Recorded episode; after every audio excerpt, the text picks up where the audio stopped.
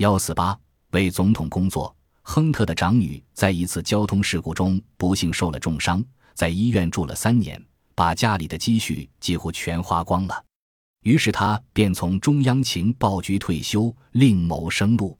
在中央情报局就业服务处的协助之下，一家著名的华盛顿公共关系公司聘用他为负责开拓业务的副总经理。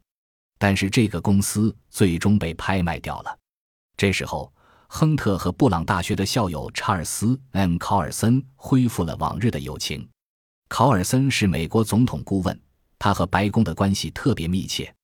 一九六八年秋，亨特渐渐看出考尔森参与了尼克松的总统竞选活动，所以他觉得应该向考尔森靠拢。考尔森和亨特常常在一起共进午餐。他们发觉彼此不仅在密谋计划上兴趣相投，而且在政治观点上也是不谋而合。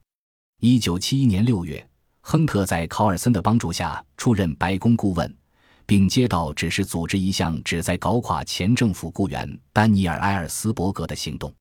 埃尔斯伯格把有关美国插手东南亚事务的国防部文件泄露给了《纽约时报》。亨特这一行动的目的就是扭转窘迫局面。保证尼克松竞选成功。托马斯·鲍尔斯在守口如瓶的人理查德·赫尔姆斯和中央情报局中写道：多年前，心理战专家鲍尔林伯格曾盛赞亨特是中央情报局内两个拥有非凡的秘密情报战头脑的人物之一。总统助手约翰 ·D· 埃利希曼在一九七一年七月七日见过亨特之后，马上批准了考尔森的计划。当天下午，他找到中央情报局副局长罗伯特 ·E· 库什曼将军，要求中央情报局给予协助。埃里希曼对他说：“亨特日后也许会寻求您的帮助。我想告诉您，他实际上是在为总统工作。他和这里的人都是老相识了。您该明白他的自主权有多大。”亨特自1971年7月开始为白宫效力起。不仅策划了艾尔斯伯格行动计划，而且参与了另一个利用查帕奎迪克丑闻。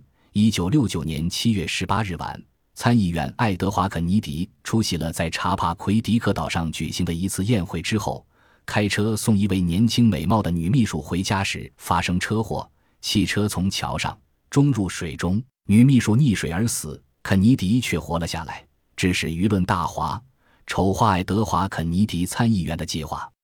后来，为了彻底搞臭肯尼迪家族，又利用1963年南越总理吴廷艳被杀案大做文章，发动了一场声势更为浩大的舆论运动。